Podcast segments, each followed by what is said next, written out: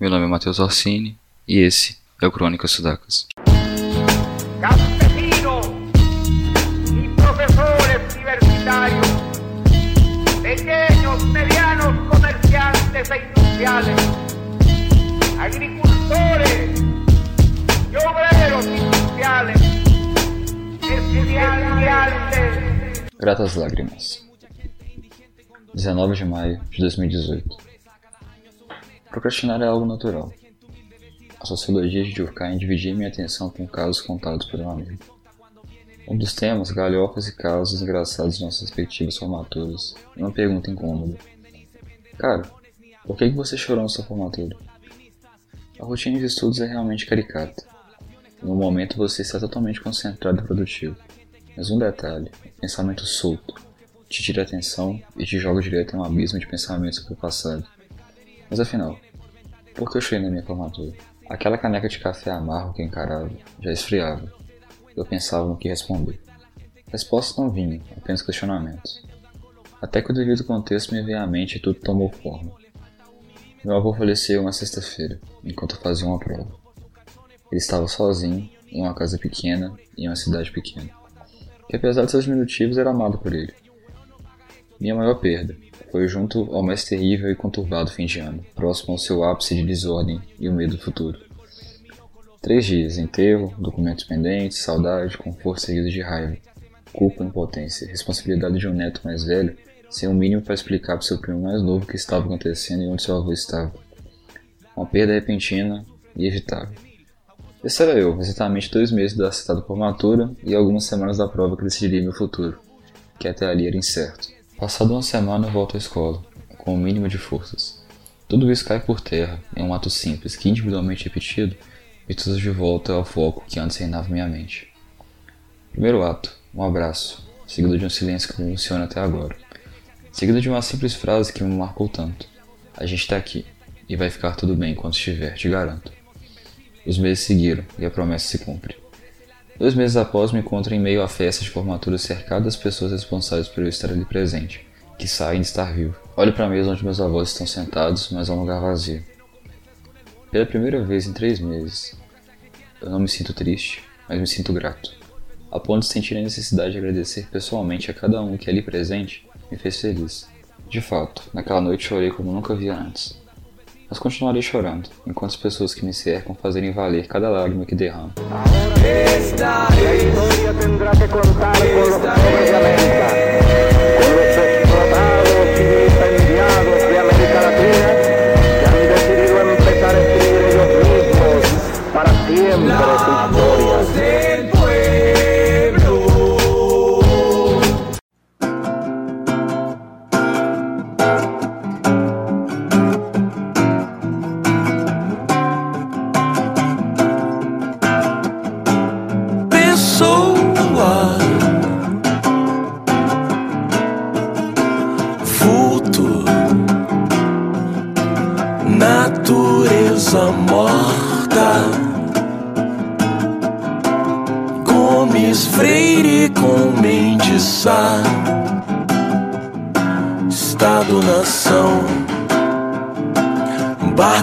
cachaça. Essa geração buscava um sinal pela glória do petróleo abundante das galáxias de nosso Deus lindo que fez surgir o leque. Começar, você por aqui. Sempre, né, cara? Aparecendo aí. Isso aí. Como é que foi sua noite? Tranquilo? Confuso, mas boa. Sempre boa. Como? Como de costume. Cara, enquanto você estava vivendo a noite caratinguense, eu tava lendo esse texto e pensando assim, pô, já são dois anos do fim do ensino médio. Tu sente que foram dois anos? Mano, não, não sinto. Primeiramente, eu acho que ainda tô no ensino médio. Bom, a cabeça ainda é a mesma, né? Mas, Sim. pra mim, ainda é um ensino médio, só que um pouco mais difícil agora. Com as coisas da faculdade, pá, mas mesma coisa. Porém, a gente nós crescemos e muita coisa mudou e isso tem que ser é, admitido. Porque é um fato engraçado, assim, a gente viveu realidades iguais, só que ao contrário, tu fez escola particular até o segundo ano e a partir dele entrou na pública. Eu justamente o contrário, eu fiz pública até o segundo e depois entrei no, no particular. Cara, eu fico pensando às vezes como que eram realidades totalmente diferentes. Sim, é, são realidades diferentes que, mas que se juntam no final. O que, que acontece? É, um dos dois passaram por experiência de escola pública. E eu passei também por experiência por escola pública antes de antes do ensino médio, uma experiência de um ano na escola aqui do bairro mesmo. É, e era caótico, mano, que era mais caótico que ser Isabel. Só que é, uma curiosidade do ensino público é que por mais que é, há uma, uma, uma falha gigantesca na questão de estrutura e organização, e que às vezes os professores faltam também uma, um certo conteúdo, mas eles são é, extremamente responsáveis por aquelas crianças que estão ali por uma questão que às vezes por mais, é, não todos de forma geral, mas pelo menos alguns, por mais que chucra seja o conhecimento dele, por mais que às vezes aparenta uma certa ignorância, eles fazem por amor, e tem que ser feito por amor. O salário mesmo não rola. É, e é isso influencia muito. Porque, querendo ou não, tira muita gente. Ele, ele não vai passar o conteúdo para muita gente, porque às vezes por falta de, de conhecimento mesmo. É, querendo ou não, é, as, não, é muito, não é muito forte as escolhas de professores ensino público. Né? É, mas quem está ali com paixão, e isso é, reflete muito bem em crianças que sabem aproveitar isso.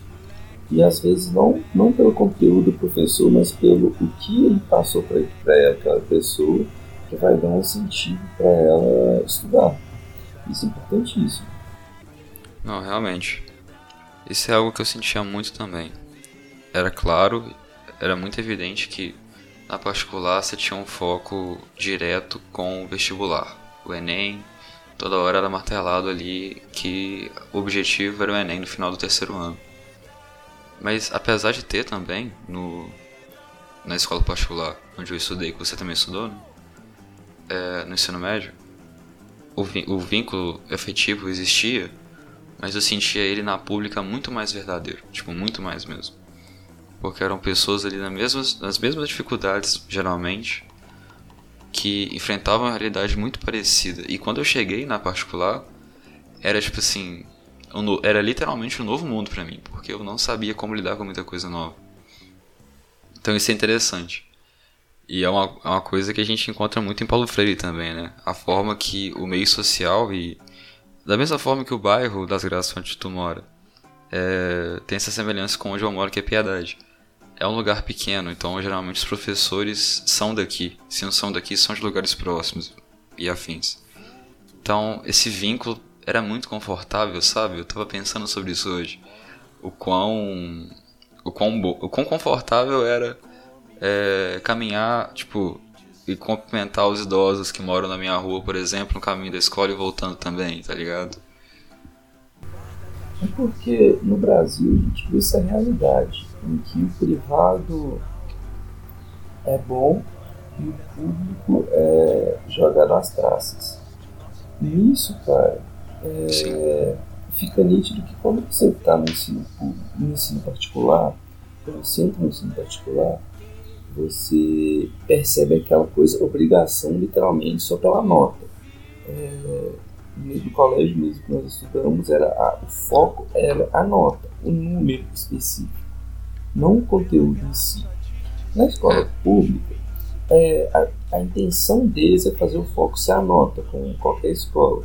Só que, como às vezes não atinge por falta de estrutura, falta de incentivo e vários outros motivos que nós sabemos quais, é, o foco deixa de se tornar apenas a nota e se torna mesmo aprendizado para a vida, que é necessário também, porque muitos jovens, muitos parte dos jovens que entram no ensino público são jovens preparados para o mundo em geral. Então eles acabam criando esse foco em mais em preparar a pessoa para o mundo. Ao contrário da escola particular, que já é focada exclusivamente no número, né, no, na nota. É, totalmente. Acho que é muito aquela lógica do. No primeiro, na pública, você tem a educação enquanto construção. É social, é identitária também. Na particular, você tem a educação como literalmente um produto, né? Você está você tá comprando as horas aula de cada professor ali eles também estão vendendo para ti a, o acesso à educação, no caso.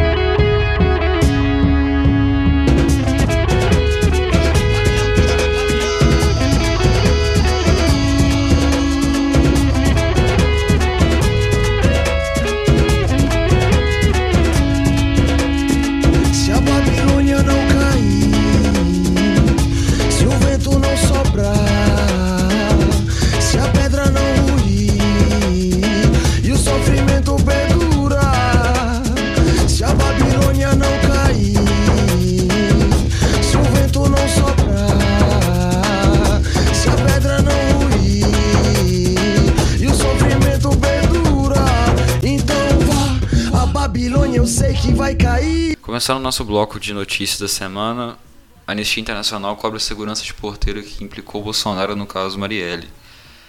Talvez a, a bomba do mês, talvez a, a bomba do ano, né?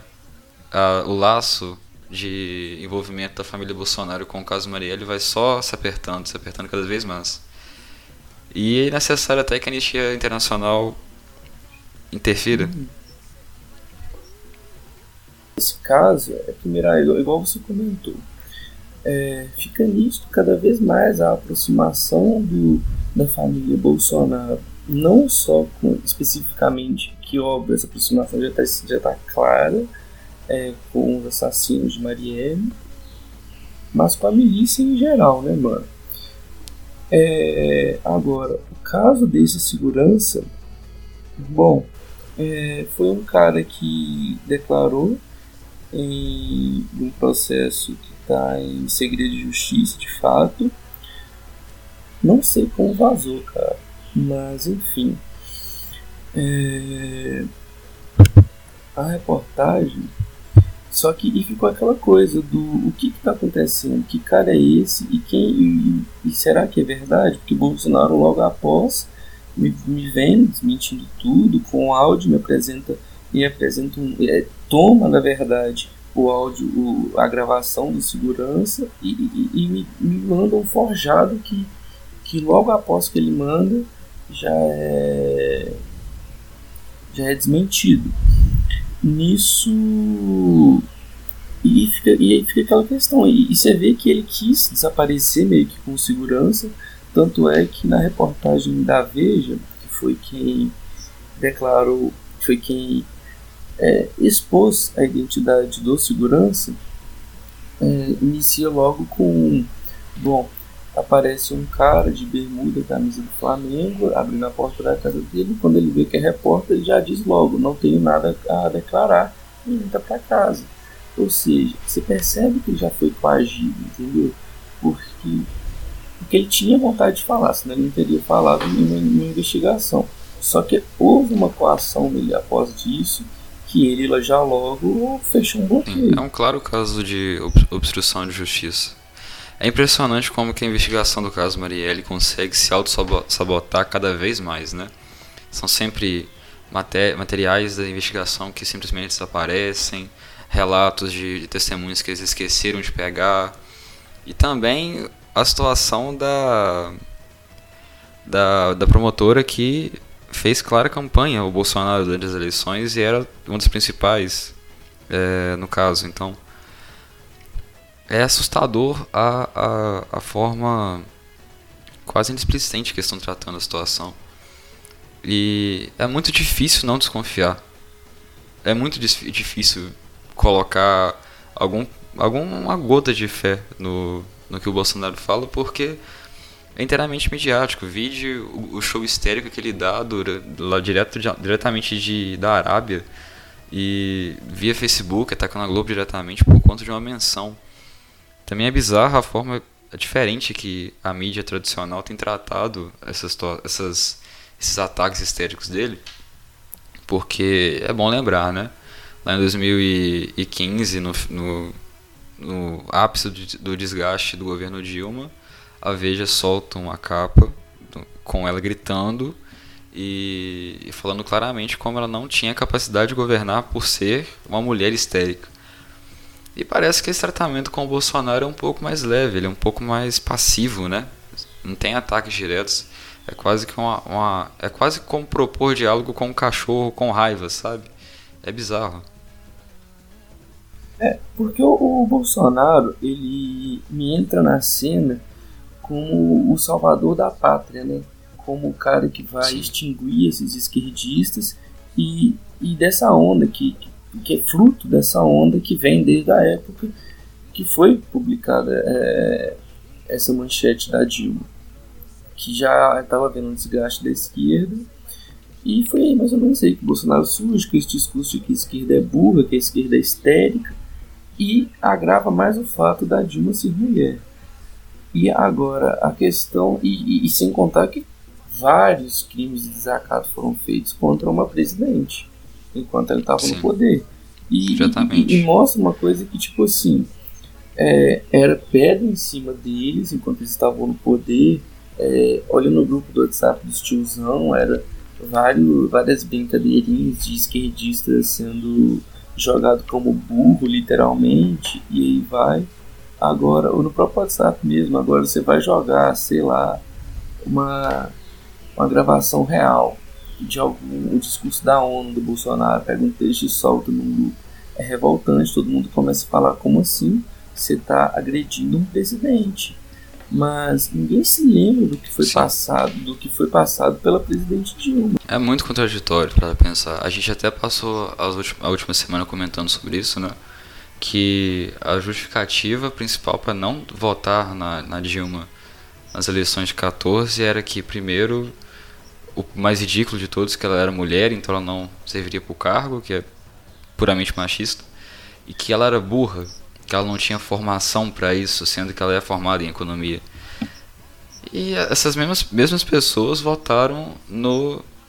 Claro. Te cortando rapidinho, cara. É, eu lembro que quando o Temer assumiu o poder, é, uma, uma professora comentou isso, falou assim, pelo menos agora a gente tem um presidente com cara de presidente.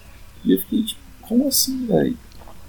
O sentido não existe. É... Pois é, cara, pois é. O que é uma cara de um presidente é, e o que é um. O que, que é? Que, não tem explicação. Pois é, Entendeu? isso é um raciocínio que eu também queria voltar depois, mas só concluindo primeiro. É, e tipo, essa, mes essa mesma professora, por exemplo, que, que fala da cara do presidente, em 2018 vota num militar fracassado. Que é isso que o Bolsonaro é, um militar fracassado. Ele fracassou dentro do serviço militar, se recorreu à política como meio de vida, mas uma coisa também que é interessante analisar, essa ideia de o presidente, né? Eu hoje à tarde consegui ver um episódio da série Mad Men. E ela retrata muito bem o que era a vida do, do, da população americana de classe média no, nos anos 60, 70, por aí vai. O episódio específico é sobre a morte do Kennedy, do atentado. E é é sinceramente incômodo a forma pessoal que as, os personagens lidam com, com o assassinato, sabe? É, e eu fiquei pensando, pô, velho, tipo, eram outros tempos. Mas eu fui lembrar, cara, de uma tia minha que quando o Bolsonaro sofreu o atentado também em Juiz de Fora, a facada, ela rezava todos os dias. E eu via uma música que eu não vou me lembrar agora o nome do, do compositor, quem canta, que era Soldado Ferido. E ela rezava para que o soldado ferido voltasse e salvasse o Brasil do comunismo e da ideologia de gênero. Então, às vezes eu penso assim, é, a gente não está tão longe dos anos 60 assim não. Talvez a gente está mais perto que imagina. Bom, na verdade, é, nós começamos um processo de afastar, só que essa onda conservadora que existe no mundo desde sempre, é, ela fica para isso, para puxar para trás. A ideia, ela é um que outro motivo, porque o conservador é, é algo que impede Sim. a evolução. Então, tudo quando começa a evoluir, eles querem retroagir. Acho que não Em cerimônia sem Bolsonaro e Guedes, Congresso promulga reforma da Previdência. Agora sim, o projeto de neoliberalismo está a plenos vapores no Brasil. É, o projeto já entrou em vigor, né?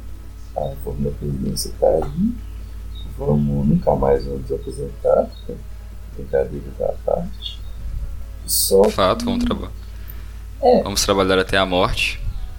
É, e essa questão do, do Congresso promulgar a reforma da, da Previdência sem Bolsonaro e o Guedes mostra para mim também uma coisa que é, acabou se tornando uma vontade do Congresso, não só por vontade própria, mas também por pressão, também não culpando Bolsonaro e Guedes, a pessoa do Bolsonaro e do Paulo Guedes, mas uma pressão social toda em volta que, foi, que foi jogada por essa onda de que a reforma da Previdência era a única solução e todo mundo acarretou e se o Congresso não aceitasse, uhum. ia explodir, a galera realmente está ameaçando o Congresso. É, mas essa prova de que foi sem o Bolsonaro, sem o Guedes, é que mostra tá, pode ter sido um propósito, algo que foi proposto por eles, mostrado por eles. Só que o texto foi inteiramente reformulado e pelo, pelo próprio Congresso e mostra e eles não, não, não querem ter um vínculo direto com ele, eles querem fazer o com deles, tá? Na consciência deles, querem deixar claro que na consciência deles eles fizeram algo é, que independente de Bolsonaro e Guedes não vai ser bom para o Brasil, pelo menos na consciência deles. É, é interessante ver também a, a quantidade de, de novos nomes que têm tomado o protagonismo no, na, nessas discussões, principalmente na Câmara e no Senado. Né? O próprio Rodrigo Maia e o Davi Alcolumbre têm cada dia mais se tornado as figuras de, de diálogo com o governo e, e mostrando o o quão o quão conciliadores eles são, certo? Porque a gente passou por alguns anos de, segundo eles mesmos, uma polarização extrema que estava acabando com o Brasil, que na prática é só um antipetismo mesmo, né? disfarçado de nacionalismo. Mas tem uma frase do, do, do próprio Alcolumbre que me, me chamou a atenção, que é a seguinte, falando sobre a não presença do Bolsonaro, que é um sinal que o Legislativo e o governo federal estão trabalhando em harmonia, mas em independência. Então é, é interessante ver também como que esse processo de, de, de retomada do liberalismo, entre muitas e muitas aspas, do que é o liberalismo de fato, né? está sendo também uma ferramenta política de, de tomada de espaço. É, é aquela questão de estamos sempre evoluindo. Eu sempre bato muito essa tecla. Acho que eu sou bastante evolucionista. Mas uhum. é uma questão de estar sempre evoluindo. Querendo ou não, é, é constitucional isso. O Congresso tem que agir. É, o Congresso e o Executivo tem que e, e o Judiciário tem que agir de forma harmônica, porém independente. São poderes independentes. E, e essa é a função deles, né? a função deles é ser independentes, para ter opiniões Sim. diversas mesmo, a função deles é essa. Porém, tem que haver uma harmonia, senão vira um caos. E é interessante porque, querendo ou não, é um lado positivo. É, porque a gente vivemos desde colocar aí, desde a redemocratização, né? Vamos colocar em 88, quando foi promulgada nossa Constituição.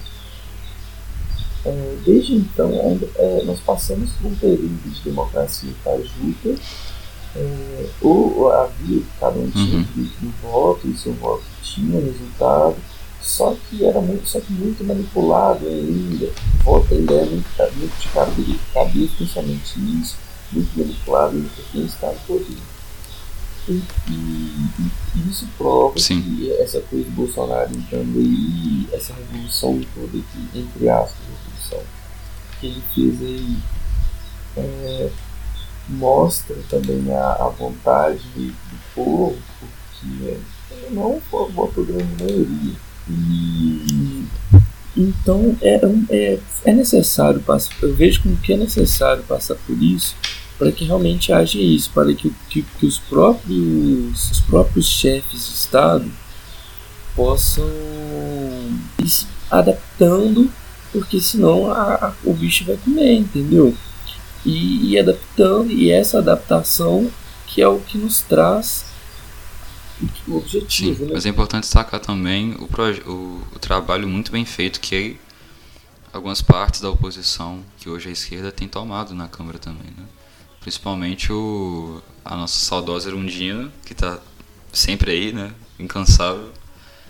E o próprio Freixo, que já tem um, um, papel muito importante, desde, mesmo, antes, mesmo antes do impeachment, mesmo no governo Dilma e Lula. Então é, é importante também lembrar que apesar e até mesmo algum, alguns nomes do até mesmo na verdade não né mas também é, nomes do próprio novo é, do alguns membros do MBL que apesar do, do, do, movimento em si ter se perdido totalmente nessa na, no conto bolsonarista né, que hoje estão no é, filiados ao DEM que tem é, participado diretamente das discussões e, e realmente sendo oposição questionando os, os pontos do governo e, e colocando os pontos do, do eleitorado que colocou eles lá em pauta. Então, eu acho que é interessante também dizer que ainda há uma esperança democrática no que a gente está vivendo hoje, porque eu sinceramente esperava um desmanche total do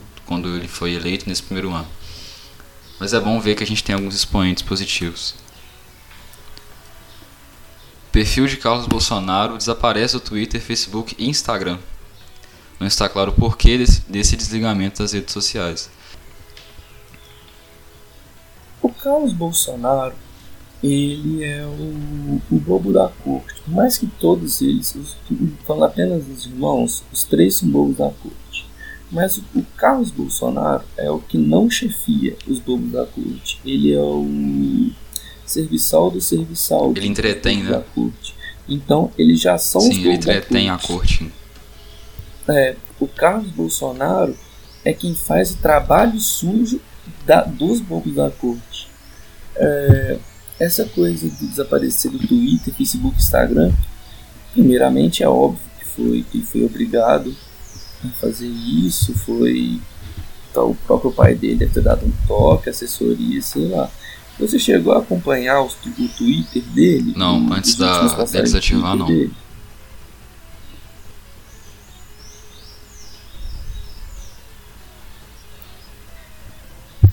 era basicamente é,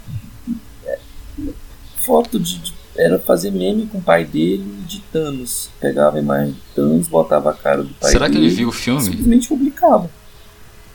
É, pegava o pai dele com a manopla do Eu acho que ele não, ele não conhece publicava. o.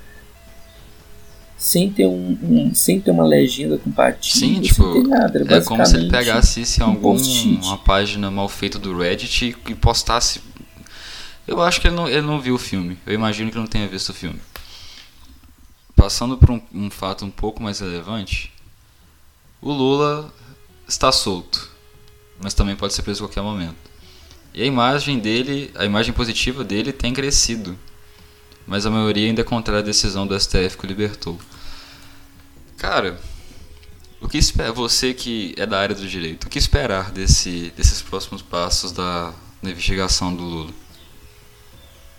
Então, a decisão do STF eu vejo como é o lógico, né? Porque é, era, a lei já é essa, tem que, tem que esperar todo o É trâmite, constitucional, inclusive, você né? tem que esperar todo o trâmite julgado para poder, poder dar sentença, para poder ter um resultado, para poder decidir o que fazer com a pessoa. Ela tem que passar por todo o trâmite, porque, ela, porque é por isso que existem os recursos, porque talvez uma jurisprudência errou. É por isso que existe o recurso, para você chegar até o recurso e a outra jurisprudência, talvez é, perceba o erro passado e resolva. Não estou dizendo que é o caso do Lula, que foi erro de jurisprudência. Porém, é, não foi totalmente tramitado e julgado. Então, na verdade, a alteração da lei foi quando prenderam ele.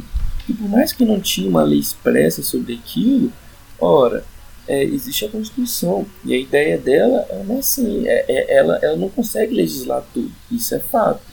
Mas ela traz uma essência de tudo. E por mais que não tenha especificamente explícito ali sobre prisão em segunda, não tinha, né? É, sobre prisão em segunda instância, é, existia já a ideia, que já era clara, estava explícita ali, precisa esperar todo o decorrer do processo para poder condenar alguém. E não foi ocorrido. Ou seja, a alteração da lei ocorreu quando prenderam o Lula. Mas ainda falando sobre o Lula, algo que é inegavelmente fruto do governo dele, os negros são a maioria nas universidades públicas no Brasil pela primeira vez. Isso. E é interessante ver como que, apesar de muito criticado, e eu concordar com as críticas que são feitas, o sistema de cotas ele funciona. Ele tem colocado cada vez mais pessoas com baixa renda, com origem humilde na condição de universitários, né? De é o famoso caso do primeiro, a primeira pessoa da família ter um curso superior em universidade pública. É, é uma relevância, é de, é de uma gigantesca relevância isso, porque é um marco de um marco de, de, de luta, porque é aquela velha história uhum. é da faculdade de medicina você não consegue identificar quem é jaleco e quem é pessoa. É tudo um ser branco ali e muito raramente aparece um negro. Essa mostra de que os negros estão chegando, por mais que ainda não, não, não são a maioria nesses, vamos colocar entre aspas, cursos de alto escalão, é, mas se tornaram uma maioria nas universidades Sim. públicas, ou seja, eles estão, estão crescendo seus cargos, é um marco gigantesco justamente por isso, por estar crescendo seus cargos, por estar tá saindo daquela coisa, de que infelizmente era essa a realidade, de que o lugar de negro era fazendo as funções básicas, e era o que realmente se via. Ele era obrigado a isso porque não tinha mais o que fazer, e ainda é. Só que é isso verdade. prova que ele está saindo deste complô, deste meio que ele é obrigado a ficar tá saindo, os negros estão saindo disso partindo para o lado acadêmico mesmo, para o lado, pro lado que é para eles estar, como qualquer um. O lado da democratização de fato da, da educação. Isso é interessante também porque nesses últimos quatro anos eu fiz Enem tentando uma vaga em federal. E todos os quatro o que me chamava muita atenção eram as pessoas que, que eu reencontrava nas provas. Então, é interessante pensar, porque dos que estavam ali, das, não sei, das 500 pessoas que estavam dividindo o espaço da prova comigo ali, é, é, é fato, assim, é, muito difícil sair dessa, dessa, dessa estatística talvez 10% ali estavam de fato com a capacidade de é, pleitear uma vaga na federal. Talvez uns 20 voltariam ao cursinho por mais um ano. O restante que não desistiria, tipo, tentaria é, financiamento pelo, pelo, pelo FIES e uma vaga na, no setor privado. Então é, é muito bom ver que, que as cotas funcionam de fato, que elas são uma, uma medida paliativa que tem transformado a, a educação de, de a educação profissional no Brasil de qualidade cada vez mais acessível e democrática. Claro, a, a crítica que eu citei mais cedo é relacionada a colocar isso como medida definitiva. E eu acho que é até complicado discutir isso hoje, porque as pessoas, ah, o, o, o governo que começou esse projeto não está mais no poder, no caso. E eu acho que cobrar a democratização da educação ou de qualquer coisa do governo Bolsonaro é um pouco de ingenuidade. Então, é necessário, mas são, são, vão ser conquistas futuras, eu espero. Eu acho que agora a gente tem que se focar em, em sustentar esses projetos para que eles não sejam destruídos e principalmente sustentar a universidade pública para que ela não seja destruída, porque é verdade que o plano do Guedes é esse. O plano do Guedes é transformar o Brasil no Chile. A gente que tanto temeu a Venezuela, né, parece que a gente vai virar o Chile. E eu acho que agora o principal que a gente tem que se focar é garantir que isso continue sendo um direito e seja garantido, mesmo que uma parcela pequena, mas que no futuro ela seja ampliada e por fim, de fato, democratizada, saindo dessa essa democracia burguesa falsa que a gente vive, que vive dando migalhas pra gente e a gente meio que se contentando com isso, buscando pequenas melhorias.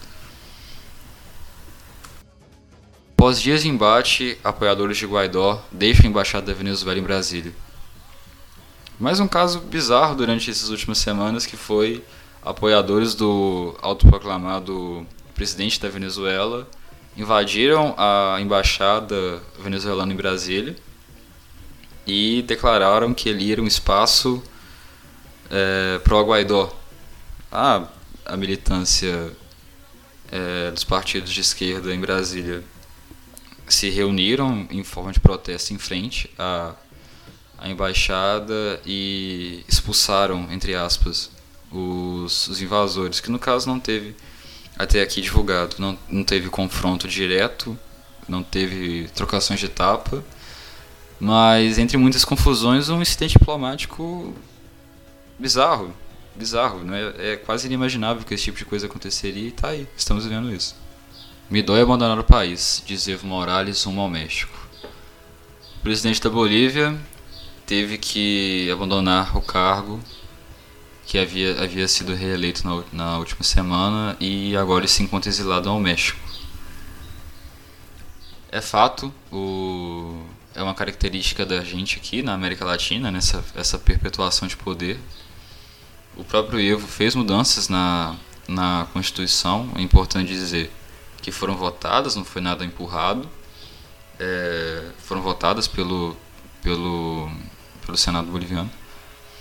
Mas nessas eleições ah, houve fraude, houve fraude eleitoral que foi observada pela OEA, Organização dos Estados Americanos, e o Evo prontamente pediu novas eleições. Mas olha só que interessante, como que alguns processos acabam se repetindo com frequência por aqui, né? As alas mais extremas da direita boliviana que tem fundamentalistas religiosos, militares, esse tipo de gente, alguns liberais, é verdade. Se apoderou do, do discurso de, de pedido de renúncia do Evo Morales e agora está tendo um golpe militar, talvez um militar cristão, eu acho que é o termo correto, na Bolívia. É, o Evo Morales, é, eu, na verdade, eu fiz a situação da Bolívia, justamente por você ter colocado isso militar cristão, como um reflexo dessa onda que está rolando no mundo inteiro, dessa onda fajuta conservadora, de que aquele que é apenas aquele grupinho que infelizmente que é pequeno, mas infelizmente é o mais influente por questões monetárias mesmo, Sim. É, de, de, de, se revoltar contra a esquerda por não saciar as vontades deles, que é máximo, explorar o máximo possível acima do, das leis trabalhistas, extinguir o máximo possível as leis trabalhistas, é, amolecer mais o possível para o compor deles, né? facilitar mais a área deles, defendendo bastante seus interesses próprios mesmo. Sim. E Evo Morales por si. Não é à toa que um, um dos principais é, opositores dele era, era é filho de um dos barões do petróleo boliviano que que perdeu, entre muitas aspas, a, as suas posses pela estatização do petróleo na Bolívia em 2007.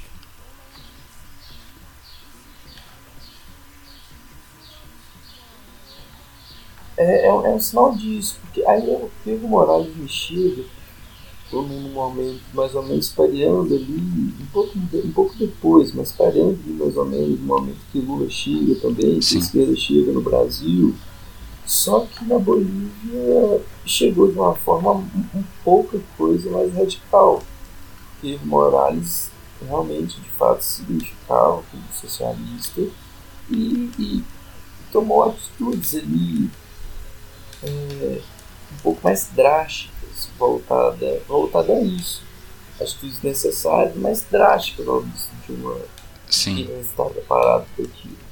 Funcionou? Funcionou tanto é que a Bolívia, a cada ano, começou a crescer mais. Esse ano, é, ela ia bater um número que não tinha batido. Sim, era extremamente inesperado que, que essa crise aconteceria. Tava correndo tudo certo, só que houve uma revolta. É, eu, eu, eu chamo isso de cansaço da esquerda. Porque também, querendo ou não, por, estar, por ter tido muito tempo um poderio e, e o perfil, igual você disse, o perfil América Latina, essa coisa de um assumir e ficar, dar, dar aquele famoso jeitinho para ficar, aí ele entra com aquele discurso de que ah, eu vou entrar e vou, vou ficar cinco anos, né? Por mais que seja quatro, mas não, eu vou entrar, vou ficar, vou arrumar um jeito, vou ficar só apenas cinco anos Sim. e vou embora. Aí ele toma a posse, passa seis meses e já começa, ah, mas ah, o povo me quer, eu quero a reeleição e por aí vai. Isso é um perfil latino-americano. E, e, a esquerda Sim. também utilizou dele. Pro, para o mal? Não. É, na Bolívia, por exemplo, estava dando extremamente certo. Só que o, houve o cansaço, né? É, o desgaste por estar ali há muito tempo, é, pelo simples fato de estar ali por muito tempo, houve hum. esse desgaste é, por erro da esquerda também, ela tem que também dar uma variada. A democracia é isso, cara. Querendo ou não, a democracia também não é, não é ficar num poder único. É poder variar para poder atingir todas as escalas. Então, para mim, é, a maior motivo dessa revolta toda, e eu estou falando agora não especificamente da Bolívia, mas da América Latina como um todo, eu vejo como real motivo o, o cansaço dessa do, da mesma pessoa, o desgaste, né? De ser o, mesmo ali e, e ele só e sempre tomando as mesmas Sim. pancadas. E, e, a esquerda, pelo fato de demorar a ter críticas, que é um perfil também da esquerda, é demorar a começar a dar ruim e de início sempre dá um upzinho, essa diferença que ela tem da direita é que, é, é que a própria direita, por exemplo, não tem, ela não tem isso. Ela já, já, já chega por exemplo, aqui no Brasil, no Chile. Ela chega com a promessa de que vai melhorar e desordena tudo. E dura pouco por isso, e dura pouco por isso. Sim, é, quando, quando dá errado, não é o que eles esperavam ali, não é neoliberalismo de fato aquilo ali, né? Haviam fatores externos, essas coisas. Mas vamos lembrar que o liberalismo foi o principal culpado de duas crises mundiais. Sim, isso é fato. E a gente tem outro fator que é muito importante aqui também, que, chama, que se chama imperialismo, né? O intervencionismo dos Estados Unidos é algo, é algo gritante até hoje. Mas é, é, é importante dizer também que, assim, o, o Evo, ele é uma figura bem mais estável é, por uma questão até étnica, né? Ele é o primeiro presidente, se eu não me engano, é, da, de toda a América, inclusive, que tem origens é, indígenas, né, de fato. E, e, é, e é gritante também a forma racista que, que esse processo de golpe que está acontecendo na Bolívia hoje tem se tomado. Não é à toa que a principal oposição que, que tem questionado esse processo são os povos indígenas. Essa semana tem um vídeo que é, é assustador do, da, do, dos camponeses, né, dos campesinos, no caso em espanhol, chegando na, nas cidades bolivianas, no, nos centros urbanos bolivianos, com as bandeiras do, do movimento indígena, que no caso também é a mesma bandeira dos da integração dos povos latino-americanos. Então tem, tem esse fator racial que, que entra diretamente nessa situação. E também, e, e nada, isso nada, nada é por acaso no final das contas, né? Acho que em, em, duas coisas que eu escuto bastante aqui em relações internacionais, economia e política, nada é por acaso. A senadora Jeanine Anês, que se autoproclamou essa semana, que também é algo que está muito na moda ultimamente, né? Pessoas que se autoproclamam é, presidente de país é, se, além de se autoproclamar presidenta da, da, da Bolívia, entra no palácio presidencial com uma, uma Bíblia em mãos e é, de, uma forma mais humorística agora, é aquele tipo, per, típico perfil de, de Madame Reaça, sabe? Loira, sempre muito bem vestida, sempre muito bem vestida no sentido preço das roupas mesmo, você vê que ela veste grife, sabe? E com ideias muito, muito ligadas a, ao, ao conservadorismo cristão, aquela coisa que você, enxerga um discurso racista por trás do que ela está dizendo, mas ela não fala abertamente que isso pode dar problema, né? Então é uma, é um discurso meio assim: a gente vai voltar com os, os ideais cristãos, ocidentais, esse tipo de coisa da família. Mas é, é, é visível que, que por trás quer dizer assim, a gente tirou esse indígena do poder agora a gente está de volta. E, e, e, é muito interessante também como que essas pessoas não têm, a, as pessoas que eu digo, a, a classe média alta da América Latina, que isso não é um fator só boliviano, elas não têm mesmas políticas, mesmo as pessoas que ocupam cargos políticos, elas não têm dimensão da, da do impacto que a, essas ações delas têm na vida das outras pessoas. Parece que, que todos esses anos de, de, de progresso econômico e que é, que é muito bom também para a classe média alta. Mas lá na onda rosa ainda, lá em 2002, quando o governo de esquerda foram eleitos é, na América Latina com Kirchner, com Lula, com Chávez na Venezuela e com Evo na Bolívia, esses quatro governos tiveram um, um, período de crescimento econômico que também foi muito, principalmente o Lula, inclusive, foi muito benéfico à, à classe média alta. Até porque economia aquecida todo mundo faz dinheiro, todo mundo lucra no final das contas, principalmente as pessoas que já têm o capital, né? O tio Marx já dizia. O, o ciclo do capital sempre volta para quem tem o capital inicialmente. Então é, é, algo, é algo que eu sinceramente não entendo. A revolta contra a esquerda ela é meio simulógica, porque ela é uma revolta muito voltada ao orgulho mesmo. É, possa, possa até estar tá fazendo Sim, bem para aqueles. Porém, eles vão negar porque não é aquilo que, entre aspas, é, Deus quis. Sim, é, é sempre esse discurso, né? Tal qual o, um dos candidatos da, da última eleição boliviana, um pastor, disse que. Tal, deve ser o Daciolo deles, né? O Daciolo boliviano. Mas ele disse que as queimadas da Amazônia eram um castigo divino por conta da existência da população LGBTQ mais, mais no, na Bolívia. Então, olha o tipo de ideias que a gente está combatendo hoje em dia Sabe? É, é muito, muito gritante o retrocesso que a gente vive. Sebastião Pinheira, abre aspas. Não soubemos entender o clamor chileno por uma sociedade mais justa. Fecha aspas. O presidente do Chile propõe uma política mais social e mudanças na Constituição para conter gigantesca revolta em matéria do meu país. Deu ruim. Volta que deu ruim é o famoso volta que deu ruim. É. Chile é a prova primeiro. É, é a prova que os, liberais, que os liberais estão precisando mais uma vez de que não funciona, né? Porque eles gostam muito de falar do socialismo. Mas tá aí mais uma prova de que o socialismo não funciona. Isso para começar. Ao que o.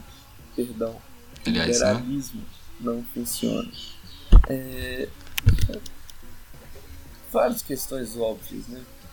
Não vai se tirando de quem, de quem não tem, dando para quem já tem, que vai resolver o problema de quem não tem. Quem não tem vai continuar Exato. tendo menos. É, tanto é que chegou um nível que 85% da população não conseguia pagar por saúde básica. É, é absurdo. Agora, sobre, sobre essa fala triste de Pinheira, é, cara, é a prova de que ele está querendo legitimar o que legitimar o que, o que não é, entendeu? legitimar o errado para continuar ali. Ele está querendo jogar é, essas, esse, esse, esse discurso e aposto que tem uma galera conservadorinha que apoia pra caramba que ele tá falando, pra chegar e falar assim, como assim? É, porque uma sociedade mais justa, não sei o que, vai criar toda uma teoria relacionada a isso para explicar o que ele diz. Mas. Triste, mano. Mais uma vez, meu comentário Sim, é, é triste. Triste. Inteiramente triste. A América Latina chora com você disso, a verdade é essa.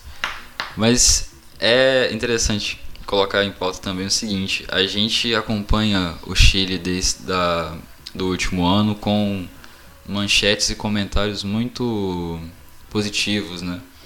Que eram baseados em, em, em, em análises econômicas, crescimento de renda per capita. Mas era interessante, eu sempre, eu sempre desconfiei muito disso. Tipo, a gente nunca teve uma reportagem sobre desigualdade social sobre endividamento da população. E era um fato muito, muito escondido que tipo, o Chile é um dos países do mundo com maior taxa de suicídio entre os idosos também, por conta da, da previdência privada e a falta de emprego. Então, parece que às vezes para a gente ter uma visão mais real uma, da real situação política, econômica e social de um país, o povo tem que ir à rua, né? Parece que a gente tem essa, essa necessidade quase que superficial de pegar alguns exemplos por fora, fazer uma análise muito, muito por cima ali, muito meia boca e falar, ah não, o Chile tá dando certo, sabe? Pra meio que, meio que, que suprir um, um, um ego da, da centro-direita de ah não, nossas políticas econômicas funcionam, olha como que o país cresce quando a gente implanta essas medidas de menos Estado e mais mercado aqui. Mas na prática elas são só é, agravantes de desigualdade social e eu acho que não só o Lula, mas eu acho que toda a, a onda rosa representa muito bem isso. Quando você diminui a desigualdade, você melhora a economia, quando você melhora a economia, você melhora tudo.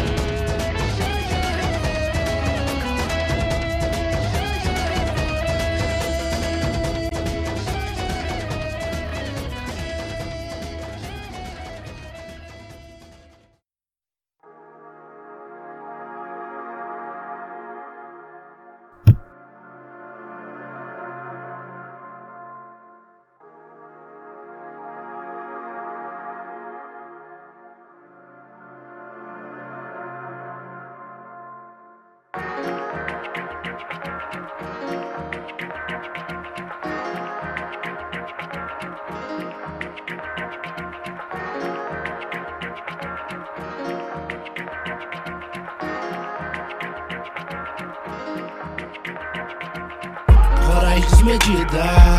Só é glória pro covarde, tipo sol queimo 24 horas. Burros acham que não arde. São cornos de si mesmo, marquei de side Toda cicatriz do dia abre Seus sonhos não cabem mais nessa cidade São tempos violentos, emite o tempo por necessidade Foi alto como Ícaro, montado em Pegasus Bicho de sete no dia 9 de novembro nós tivemos a final da Copa Sul-Americana entre Colón e Independente Del Valle. Com placar de 3 a 1, a equipe equatoriana se sagrou campeã pela primeira vez. Já era esperado o resultado, apesar da mobilização gigante da parte, por parte da, da torcida do clube de Santa Fé, o Colón, no caso o argentino, que deslocou mais de 45 mil pessoas rumo ao Paraguai, onde a final se realizou no estádio do Cerro Portenho, em Assunção. O que é, reforça a, a tradição de, se você é mandante no estádio do Cerro em partidas da Libertadores ou do Sul-Americano, você não vai vencer. Mas não só de Zica vive o futebol sul-americano. Tem que ser destacado também o trabalho impecável do treinador espanhol Ángel Ramírez e os três principais jogadores desse bom time do Del Valle que eliminou Corinthians em Itaquera, por exemplo, que seriam Cristian da Rome, Gabriel Torres e o meia Cristian Pellerano, que também foram destaques na própria final. também passando pela tabela de classificação das principais ligas aqui da América Latina. No Brasileirão, o Flamengo segue líder, vence, empatou com o Vasco na última quarta-feira, num jogo bem movimentado do Maracanã, 4 a 4 que contrariou qualquer expectativa. Talvez nem o, o mais maluco torcedor do Vasco esperava que o Vasco conseguiria fazer 4 gols na zaga do Flamengo, que é até quebrado da competição. Mas o Flamengo segue com 78 pontos, Palmeiras com o jogo a menos 67 em segundo, Santos também com o jogo a menos 64 e Grêmio também com o jogo a menos com 56 fechando o G4. Na Colômbia se iniciou na semana passada o quadrangular, o quadrangular final, onde os oito melhores colocados da fase inicial se dividem em dois grupos, sendo o campeão de cada grupo classificado à final definitiva e que dá o título. No grupo A, Tolima lidera com 6, seguido de Atlético Nacional e Júnior Barranquilla com 3, com a surpresa da cidade de Cúcuta, de nome homônimo à cidade, em quarto com 0 pontos. No grupo B, os times de Cali, América e Deportivo dividem a primeira posição com 3 pontos. Santa Fé e Aliança Petroleira seguem em terceiro e quarto também com 3 pontos. No Equador, o Macará, que também é uma boa surpresa desse ano de, de futebol sul-americano, lidera a competição com 62, seguido de Barcelona de Guayaquil com 55, a Universidade Católica com 53 e o Delfim em quarto com 53 também. Destaque para LDU e Emelec que fazem campanhas bem medianas durante o ano no Equador, em sexto e oitavo. Os oito primeiros classificam para um, as oitavas de final.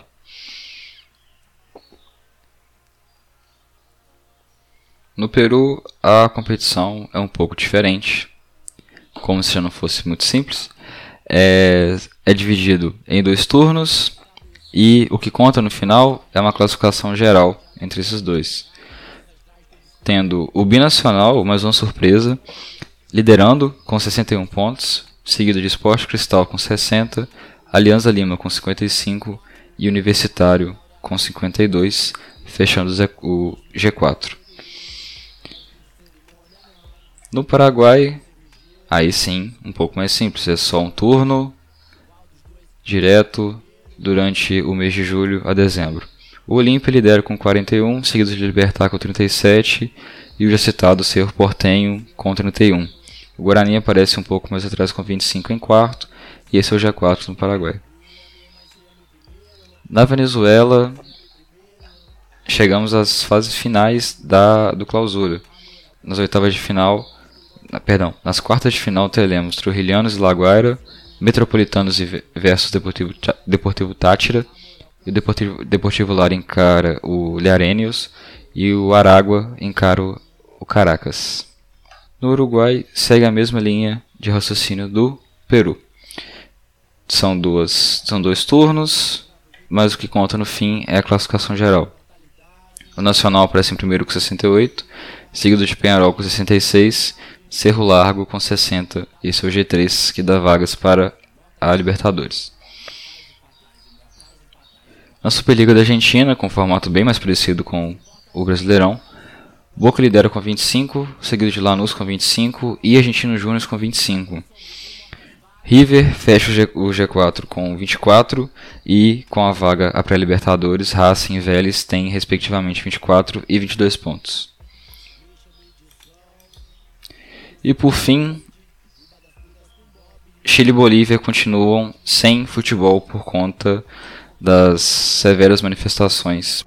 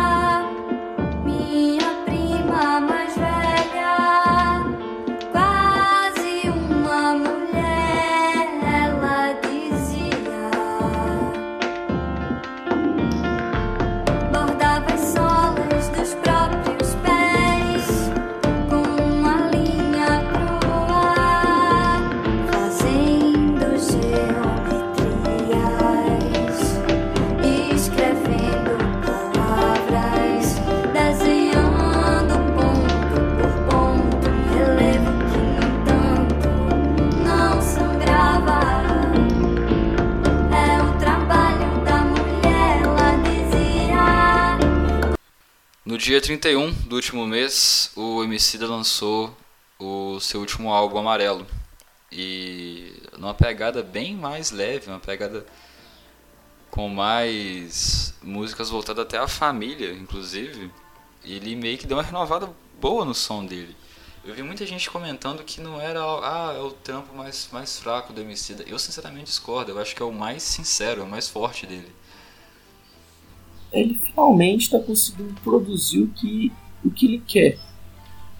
Ele, ele já passou por aquela etapa de que ele tem que fazer as coisas por mídia, para conseguir fama e tudo. Ele já tem a fama dele consolidada, já tem os objetivos dele consolidados e já tem uma certa idade também. É, tanto de vida mesmo, quanto de experiência. Então, esse álbum mostra muito um homicida amadurecido, pô.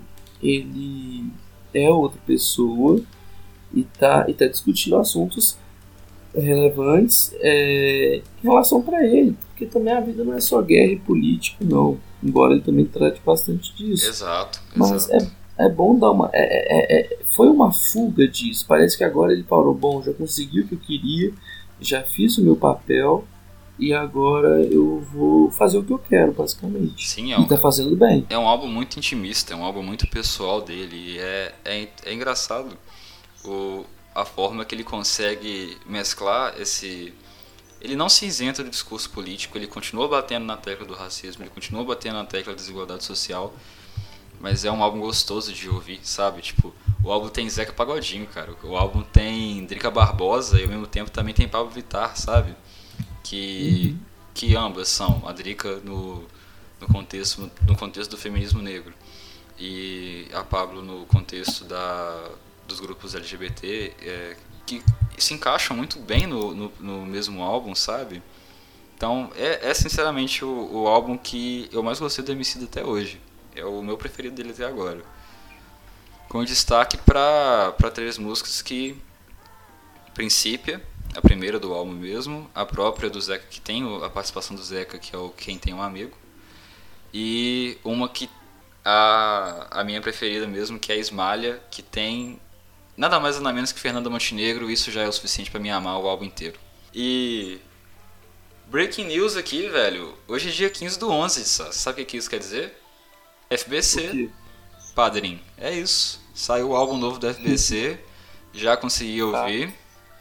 E a gente pode comentar, mas eu consegui. Nas últimas três horinhas estava eu aqui. Ah, desculpa, não, não vou me delongar muito não. Na semana que vem a gente discute mais a fundo, mas. Padrim. O Homem é Brabo. E nas recomendações dessa semana a gente tem dois filmes. Casa Grande, do diretor Felipe Barbosa, de 2014. Você já, você já viu? Já, claro. Cara, e entra muito bem nesse, nessa ambientação do, do final do, do governo Lula pra cá, que aquela situação da, da a casa da família média brasileira, né, do cidadão médio brasileiro, que está passando por um momento de dificuldade financeira, a crise está aumentando, as coisas estão piorando e a forma que ele que ele o diretor Felipe Barbosa encaixa o contexto da narrativa com o ambiente do Rio de Janeiro e esses encontros da, da, da burguesia carioca com a favela, com o povo mesmo, é muito interessante, velho. É muito bom. Fica a recomendação. Bom, eu também tenho uma recomendaçãozinha aqui. Sim. Um filme conhecido bastante. Só que é bom sempre lembrar o que é bom, né?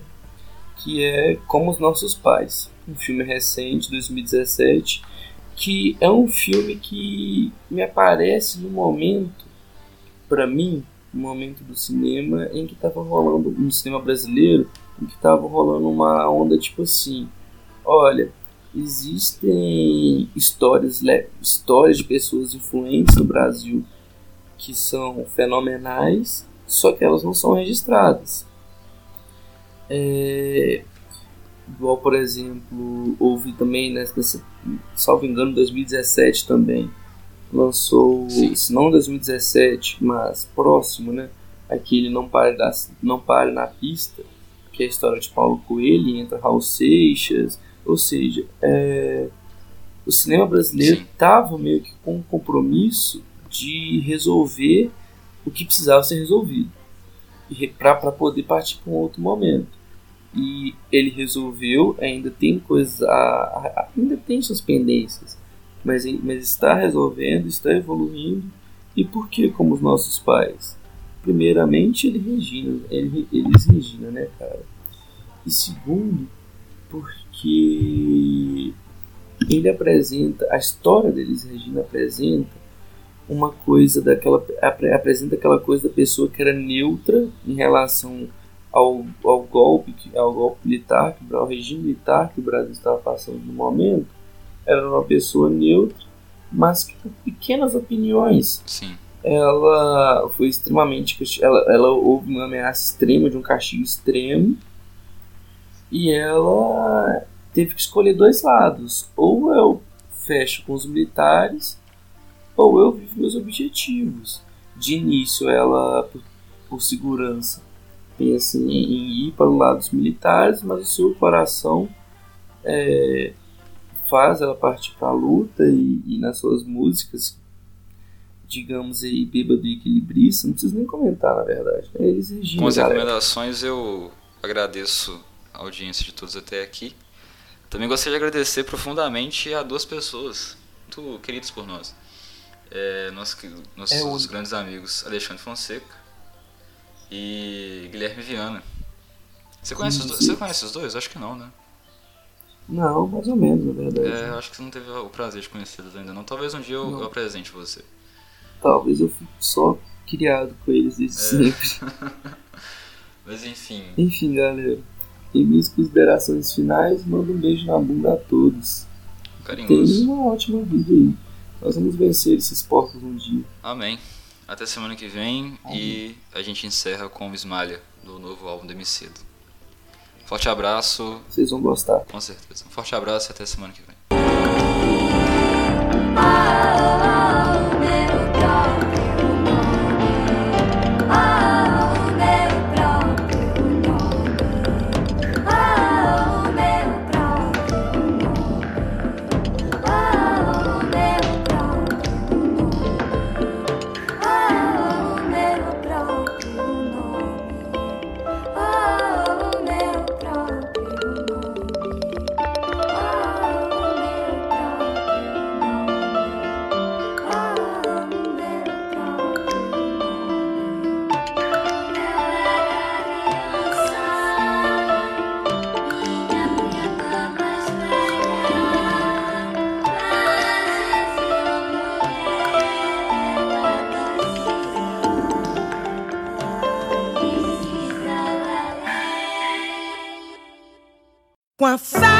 Olha do banco a cena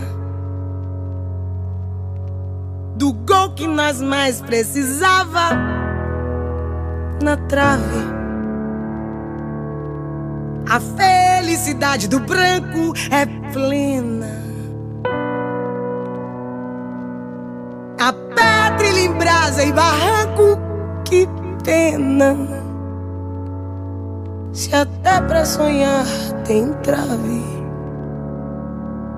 A felicidade do branco é plena. A felicidade do preto é quase.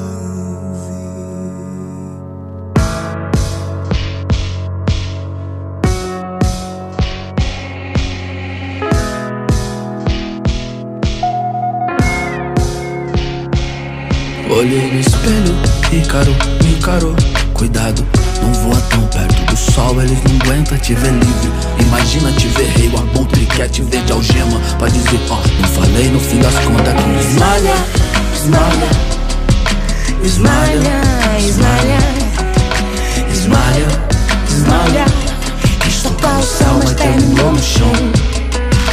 Esmalha, esmalha Esmalha, esmalha Esmalha, esmalha Quis tocar o céu, mas terminou no chão. Ela quis ser chamada de morena Quis um camuflabismo entre si. E a humanidade plena Raiva insufla, pensa nesse esquema. A ideia imunda, tudo inunda A dor profunda é que todo mundo é minha antena. Paizinho de bosta A mídia gosta, deixa fale que é medalha De quem corre com fratura exposta. Apunhalado pelas costas Esquartejado pelo imposto imposta E como analgésico na resposta Que um dia vai tá nos conforme Que um diploma é uma alforria Minha cor não é um uniforme Hashtags preto no topo Bravo, 80 tiros te lembram que existe Pele alva e pele alvo. Quem disparou usava fardo Mais uma vez. Quem te acusou nem lá não tava. Porque um corpo preto morto é tipo os hits das paradas. Todo mundo vê, mas essa porra não diz nada. Olhei no espelho, Ícaro me encarou. Cuidado, não voa tão perto do sol. Eles não aguentam te ver livre. Imagina te ver rei, o abutre quer te ver drogado Pra dizer, ó, oh, me falei no fim das contas Tu desmalha, esmalha Esmalha, esmalha Esmalha, esmalha Quis tocar o céu, mas terminou no chão. Ter pele escura é ser esmalha, esmalha Esmalha, esmalha Esmalha, esmalha Quis tocar o céu, mas terminou no chão. Primeiro sequestra eles, rouba eles, mente sobre eles, nega o Deus deles, ofende, separa eles. Se algum sonho ousar correr, separa ele e manda eles debater com a bala que vara eles, mano. Infelizmente onde se sente o sol mais quente O lacre ainda tá presente Só no caixão dos adolescentes. Que ser estrela e virou medalha num boçal Que coincidentemente tem a cor que matou seu ancestral. Um primeiro salário, duas fardas policiais Três no banco traseiro da cor dos quatro racionais. Cinco vida interrompida, moleques De ouro e bronze, tiros e tiros e tiros. Menino levou 111 Quem disparou usava farda Quem te acusou nem lá não tava é a desunião dos pretos, junto à visão sagaz de quem tem tudo, menos cor onde a cor importa demais. Quando Ismael enlouqueceu, pôs-se na torre a sonhar. Viu uma lua no céu, viu outra lua no mar. No sonho em que se perdeu, banhou-se toda em luar. Queria subir ao céu, queria descer ao mar. E no desvario seu, na torre, pôs-se a cantar. Estava perto do céu, estava longe do mar. E como um anjo, pendeu as asas para voar. Queria a lua do céu, queria a lua do mar. As asas que Deus lhe deu ruflaram de par em par. Sua alma subiu ao céu seu corpo desceu ao mar. Olhei no espelho, Ícaro me encarou. Cuidado, não voa tão perto do sol. eles não aguentam te ver lindo. Imagina te ver rei, o abutre quer te ver no lixo. Pra dizer, ó, oh, falei no fim das contas do esmalha, esmalha, esmalha, esmalha, esmalha, esmalha. Quis tocar o céu, mas terminou no chão. De pele escura, esmalha, esmalha, esmalha, esmalha, esmalha, esmalha. Quis tocar o céu, mas terminou no chão.